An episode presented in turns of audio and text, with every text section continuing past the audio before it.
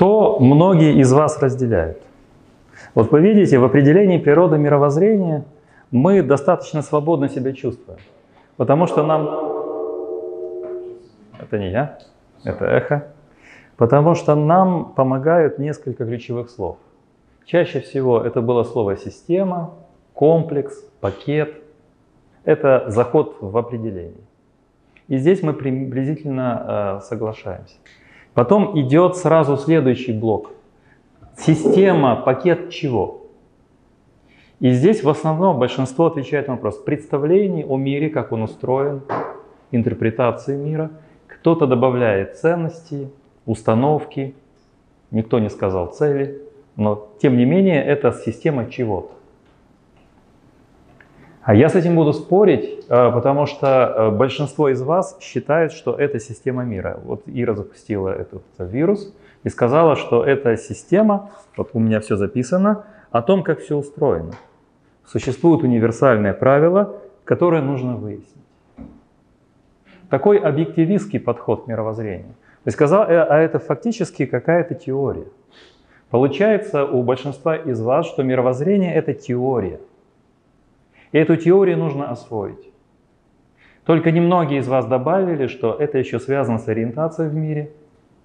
А, здесь была метафора карты. А? Да, вот, все записано.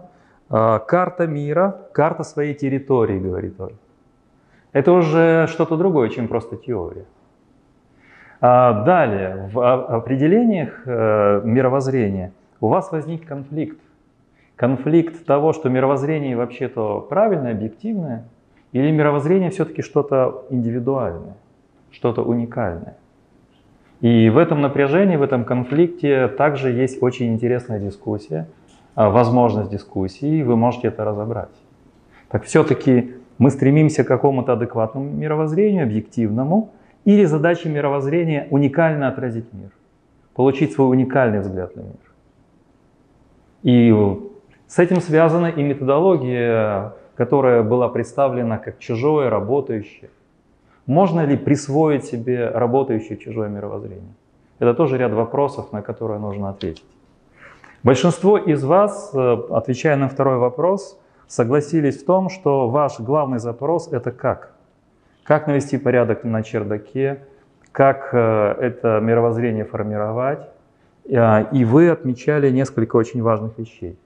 А, именно отвечая на второй вопрос, большинство из вас отметило, что чаще всего мировоззрение формируется спонтанно.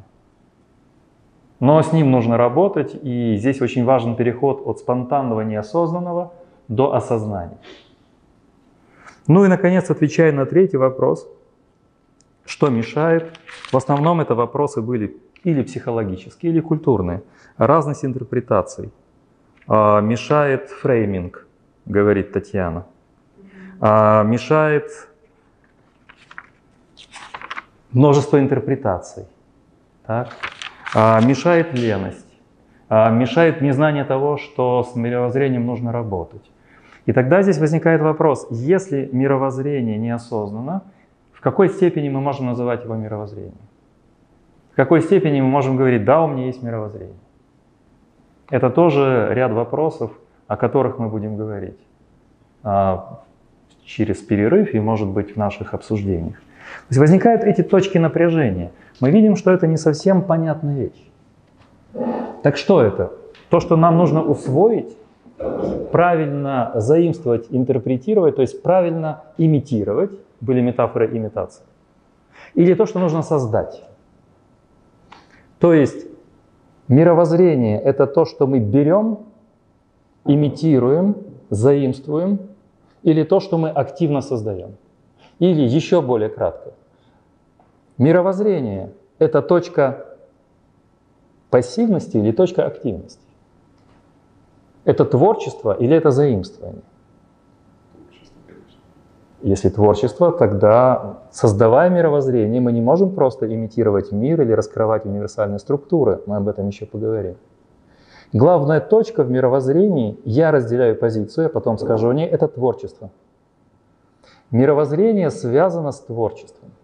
И мировоззрение, сам термин и сама линия возникает только в XVIII веке, в конце XVIII века, и разворачивается вокруг четырех главных направлений.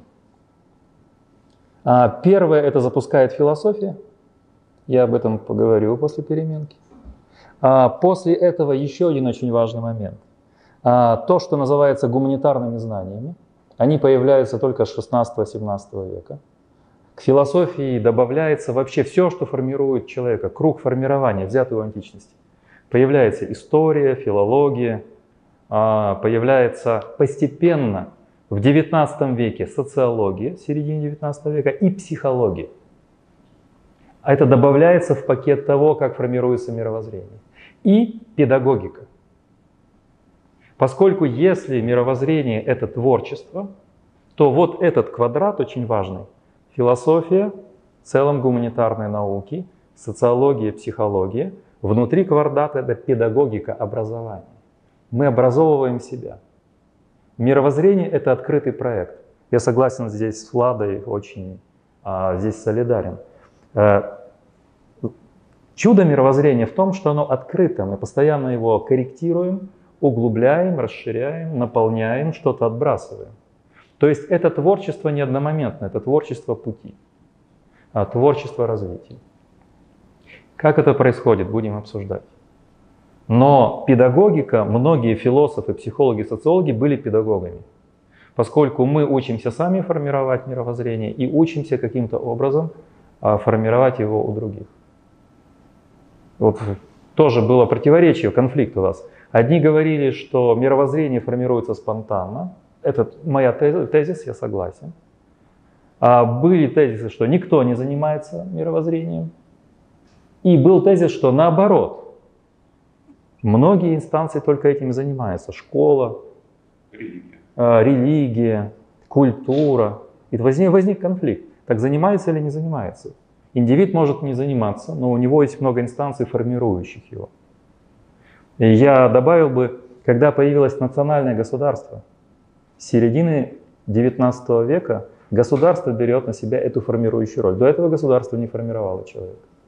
Появляется национальная идеология – и возникает национальная школа, национальный университет. Они призваны формировать гражданина определенной нации. Немца, француза, англичанина, а, русского и так далее. Это тоже очень важный момент. То есть государство вбирает в себя педагогику, все эти направляющие вещи, чтобы формировать человека. Отсюда возникает и пропаганда с конца XIX века. Потому что если где-то формирующие центры становятся, ну, централизуются, возникает соблазн формировать большое количество индивидов, чтобы формировать их идентичность. Нацизм. А, нацизм скажу потом, но поскольку вы затронули, могу сказать так. Немцы изобрели термин мировоззрение, Weltanschauung. Но немцы же и нанесли урон этому термину, а, поскольку все, кто знаком с немецкоязычной культурой, знают, что нацисты сделали этот термин главным формирующим термином новых немцев. Они противопоставили Weltanschauung философии. Философии, которая учит сомневаться, задавать вопросы. А Weltanschauung – это волевым образом формирующее начало. Извне, то есть от, со стороны лидеров. Лидеры формируют. И поэтому, начиная с 31-32, а они пришли к власти в 33-м, вот эта идеология Weltanschauung получила очень токсическое для немцев применение вплоть до 1945 года. Задача системы – формировать мировоззрение немцев, молодых, зрелых, для того, чтобы создавать новый проект. Чтобы создавать проект новой Германии, Третьего Райха и так далее. Вот этот момент. И только под влиянием других культур, французов, англичан, а, постепенно немцы привыкают снова к термину мировоззрения уже в 60-х, 70-х годах. То есть для немцев, изобретших мировоззрение, а, была травма, и они, это было слово табу, как и слово товарищ. То есть какие-то слова были табуированы. А, и вот это табуирование, от него освобождается только сейчас.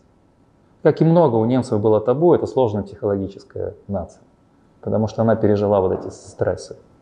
А, что я хотел бы сказать в завершение? То есть вот я разобрал главные пункты конфликтов, которые нужно осмыслить. А, я бы подверг критике представление, которое начала Ира, о том, что это система представления о том, как мир, как, из чего он состоит, как он есть на самом деле. Мировоззрение действительно превращается в теорию. Но мы же сказали, что это и психология, и педагогика. Это ни в коем случае не отражение того, каков мир на самом деле. И поэтому я принес две книги, которые могут дополнить наше занятие. Это психолог, ставший философом Карл Ясперс «Психология светоглядев». Я потом зачитаю его определение мировоззрения. Не нужно читать всю эту книгу, достаточно первую маленькую главу посмотреть. Он говорит, что он, у него философский интерес, но он считает, что мировоззрение и вопрос психологии. Почему?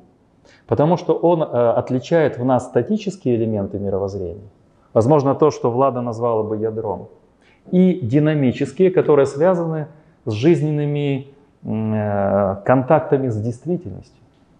А это травмы, пограничные ситуации, глубокие переживания, поражения, э, контакты с миром, которые являются частью формирования мировоззрения. Более того, он отстаивает сильную позицию, что и философствовать человек начинает, это здесь этот термин появляется, в гранд ситуацион, в пограничных ситуациях.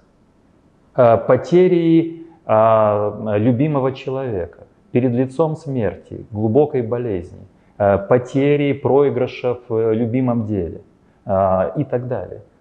Или наоборот, радости столкновения с новой любовью или с новыми друзьями и так далее. То есть мировоззрение это не только теория, не только отражение того, каков мир. Мировоззрение — это еще и эмоциональная, чувственная, психологическая и практическая сторона человека. Мировоззрение мы не только промысливаем, но мы мировоззрение практикуем, переживаем, мировоззрение э, депрессируем, радуемся э, на разных уровнях контакта с миром. Нас обогащает не только интеллектуальная часть, но и эта сторона. Даже один из классиков мировоззрения – это Дильтей. Потому что от Канта, я потом назову эти имена, Дильтей разработал систему мировоззрения в конце 19 в начале 20 века. Так вот, Дильтей говорит, что мировоззрение – это не порождение мышления. Очень резкая позиция, я тут не согласен в этой части – но э, оно возникает из жизненных отношений, из жизненного опыта, структур нашей психической целостности. Мышление только часть этого процесса. И особенно те, кто занимается с детьми, например, э, Лариса и ну, те, кто занимается со школой, понимают, что нельзя ребенка научить дать ему мировоззрение чисто теоретически. Это тактильно, на уровне переживаний, чувственности, моторики, взаимоотношения с миром. Поэтому мы проживаем свое мировоззрение. Оно более активно.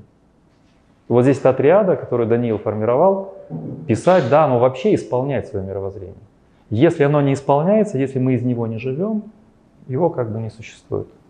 И еще один э, мастер, только более современный, давно эту книгу показывал, э, Витторино Андреоли. «Радость жизни» называется книга. Это ведущий итальянский психолог. Он почти каждый год по книге пишет. И вот здесь сама структура книги, а, да, тут не, а, маленькие шаги к мудрости. Слово мудрость запомните, я после перерыва это подчеркну. Мудрость это заменитель до того, как появилась Вальданшаунг. Ключевое слово было вместо мировоззрения мудрость. Есть знание, есть опыт, а есть мудрость. Мудрость это именно целостный взгляд.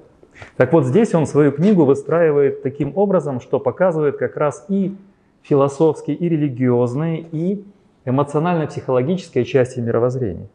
Например, вторая часть посвящена анатомии мировоззрения. Анатомия мировоззрения – это и сознание, мир, это здоровье тела, это переживание времени – это вера, ио кредо, я верю во что-то. Это надежда, ля сперанца. І это українською мовою вразливість людської природи, ля фраджилита умана. Мы переживаем наше мировоззрение и переживая нашу уязвимость, нашу хрупкость. Это части нашего мировоззрения. Видите, здесь и сознание есть, и мышление. А, есть страхи, la paura, есть благодарность и дар, dono, а, и после этого он говорит о правилах жизни. В третьей части он говорит о патологиях мировоззрения. Это то, что мы переживаем как сбои, то, что нам плохо. И здесь он говорит об этом. И в конце концов, философия, религия, музыка, радость знаний, игра — это части, последние вот пятой части, как формировать мировоззрение, через какие каналы оно формируется. Например, с детьми совсем маленькими это игровые моменты. Мы с ними играем, мы смотрим на их реакции и так далее. Мировоззрение навсегда. И это просто маленькая коррекция. Мы будем говорить о мировоззрении в широком значении. Я, конечно, создаю, сознаю границы компетенции. Я не буду говорить о социологии и психологии. Но мы всегда помним, что это не теория, не знание только, не мышление только. Это переживание, это весь это спектр человеческого отношения к миру. Мировоззрение формируется иногда через осознание страхов, через осознание своей уязвимости. Это тоже наше мировоззрение. Не стоит отбрасывать. Ну вот, это замечание к тому, что вы говорили. Ну и, конечно, то, что мешает, мы поговорим подробнее. Может, у вас есть какие-то ответные реакции, потом перерыв, и мы продолжим. Такой вопрос.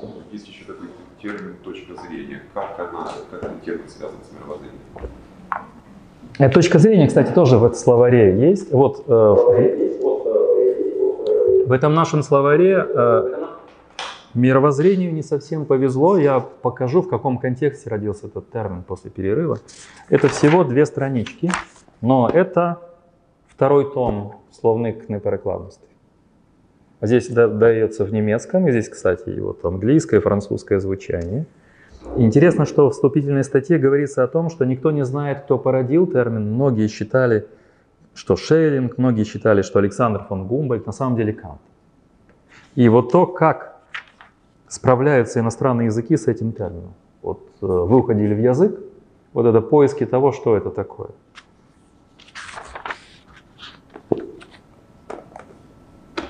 Это тоже как дополнительное чтение может быть. Может быть, даже сегодня сделаем фотографии. Всего это две странички для того, чтобы добавить, добавить этот момент. А, может быть, эту книгу я оставлю, чтобы тоже можно было просто какие-то странички. Я процитирую вступление к этому. Да. Вот, насколько я поняла из вашего комментария, мировоззрение, ну, что-то очень личное, да, такое переживательное и так далее. А с другой стороны, там, семь смертных грехов, тут же вы упомянули правила жизни, как будто бы настойчивые попытки универсализировать угу. знания вокруг этого. Меня пока не укладывается. Все очень укладывается. Если вспомнить, что само знание добывается из личностного источника, хотя оно универсально, но доступ к знанию личный. Точно так же и всему. Знание универсально. Знание универсально, но путь к нему личный. Переживание знания личное. То есть законы Вселенной, они универсальны. Да. Она работает одинаково для всех, правильно? Но путь к этим законам их узнавания, это уже личностно. Ну, не только путь, а связывание этого знания вообще с моими действиями, чувствами, целями, задачами. А структура мира — это только часть мировоззрения. Например, это то, что, например, на нас влияет наше знание о научной картине мира. Мы не можем формировать свою жизнь, свои цели, свои ценности, не учитывая того, что говорят ученые о мире, о космосе, о живом в биологии. Да, и это мы должны учитывать. Но эта часть заходит в наше мировоззрение, и мы спрашиваем, а для чего это нам? Как э, знание о происхождении живого и в биологии как-то связаны э, с моей личной. Правила жизни и грехи, это же не сюда, но они универсальны, скорее всего. Правила жизни. Да. Все равно мы выписываем э, правила жизни сами. Вот здесь бы я как раз спорил по поводу работающего чужого мировоззрения. Это все равно, что проживать другую жизнь, чужую жизнь. И я вот совсем уже, чтобы мы сделали перерыв, а, и, кстати, и Ольга, и еще несколько человек инструментализируют мировоззрение.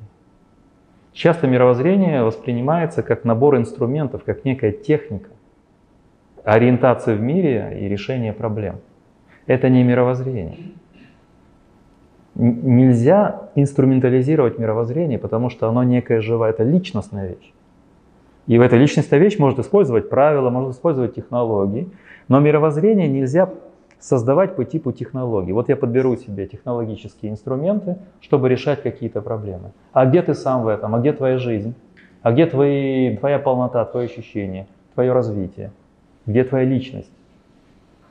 Ты пользуешься чем-то, но где ты тут сам? Вот это, это очень большая проблема. Но мы к этому придем. Сейчас я предлагаю перезарядиться. Вопрос. Да. Тогда является то, что мы можем назвать неосознанным мировоззрением. Мы можем его назвать неосознанным мировоззрением, можем назвать его фоновым. Я использую слово фоновое мировоззрение. Фоновое мировоззрение возникает действительно через невидимые для нас каналы. А, например, а, подражание поведению других людей, образу их жизни.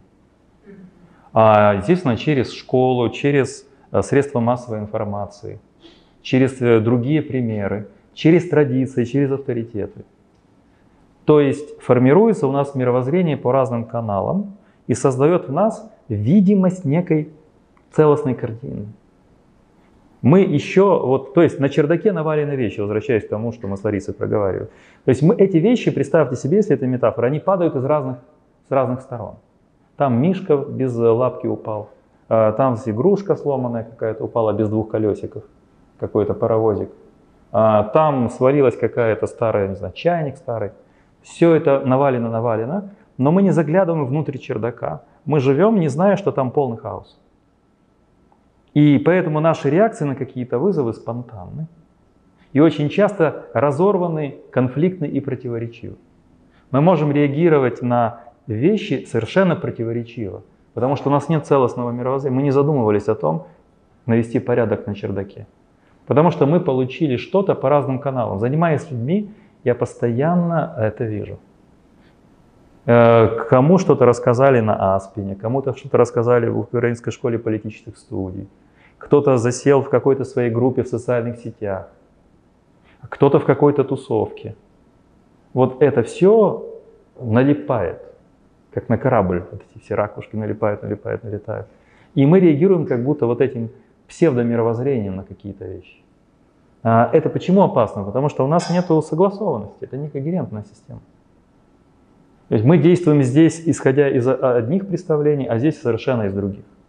Мы можем действовать как традиционалисты и новаторы. Вот в украинской ментальности это свойство. С одной стороны что-то новое, с другой стороны махровый традиционализм во всем. Очень.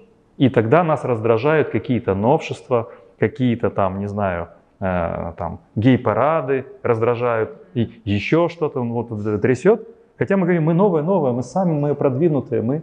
И вот это возникает, потому что из разных каналов получается вот эта подпитка. Мы тут и религиозные, но и суператеисты. Ну вот, и все это в голове перемешивается. Вот поэтому фоновое мировоззрение, это Влади отвечаю, можно сказать фоновое мировоззрение, можно сказать неосознанное, но я бы его назвал квази-псевдомировоззрением. То есть это э, спонтанно сложившееся хаотическое. Вот то, что вы сказали, есть система, а это набор, агрегат.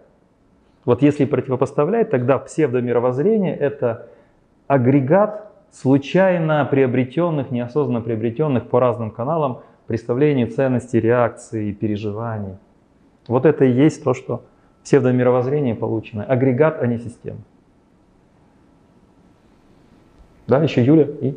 Е, от у мене просто зараз крутиться в голові дихотомія щодо цілісності і відкритості свідомої. Тобто мені здається, просто якщо люди можуть спромуватися зусиллями скласти собі картинку, ну і їй з нею добре, і тоді вона стає більш закритою до впускання нової інформації, тому що навіщо розрушувати ну, цю картинку, яка вже склалася. Мені, ну тобто, коли є цілісний світогляд, є ризик е, не бачити чогось, що суперечить цьому світогляду. Мы поговорим после перерыва о целостном мировоззрении, но то, что называют целостным, это не то, что вы имеете в виду. Это семантические конфликты у нас. Мы слово целостность истолковываем по-разному. Вы истолковываете целостность как статическая, замкнутая, догматическая система которая туда ничего не впускает. Я же истолковываю целостность как открытую систему наполнения. Например, это знает любой образованный человек. Любой человек, который привык учиться, путешествовать, приобретать, приобретать новые опыты. Все, что он приобретает, включается в эту целостность. Она может включаться в набор его ценностей и установок, может там что-то корректировать, может что-то отменять. Но мы существа, которые можем вбирать в себя мир все более глубоко и более разнообразно. Поэтому мировоззрение это динамическая категория. Тут кто-то из вас говорил о том, что это становление путь. Не Это вы когда говорили, да, вот становление путь. То есть в мировоззрении мы идем, развиваемся. И тогда, э, получая новую информацию, новые впечатления, новое знание, мы ощущаем, как крепнет и углубляется наше мировоззрение. И это создает ощущение удовлетворенности, приятности, радости, видите, радость жизни. И я бы сказал по-другому, счастье. Если мы осознаем свое мировоззрение, э, это путь к счастливому внутреннему состоянию. Это счастье, да, вот здесь многие, мы же из источников, и где-то мы сходимся в этом. Если человек, это вот к Владе снова я адресую, если человек осознает свое мировоззрение, если он ощущает целостность, открытость миру, то тогда он кажется, свою жизнь представляет как постоянное развитие движения. То есть постоянное обогащение, постоянное движение, обогащение, динамика – а это придает нам удовлетворенность и счастье. Потому что мы ощущаем, что наш мир становится богаче. Мне кажется, еще а, такой подход дает нам безопасность, потому что а, мир меняется, угу. и мы можем эти изменения интегрировать мир меняется, мировоззрение. Они, как бы, если мы имеем какую-то статику, статическое мировоззрение, оно начинает разрушаться. Ну, конечно. Или травмируют нас так, что мы да. просто стагнируем. Вот я сегодня давал интервью у Крылаев. Все обсуждают вот этот вот компромисс между Германией и Соединенными Штатами. А гибкое мировоззрение понимает, что мы должны переосмысливать постоянно наше место в мире, наши отношения с нашими западными партнерами, наше выстраивание новых каких-то договоров, новых программ. А если мы уверовали в то, что это враги наши, это наши друзья, друзья не должны предавать, вот предали. Все, посыпаем голову пеплом, нам плохо, надломились. Вот это вот фрагилита. А если мы понимаем, что а это мы поучимся, значит мир сложнее, чем нам казалось. Сделаем еще шажочек. Что-то не удалось, потерпели поражение, значит где-то неправильно действовали, значит неправильно услышали, Владу цитирую, ответ из внешнего мира. Значит мы были глухими. Мир стучался, стучался, стучался, а мы просто замкнулись и не слышали его.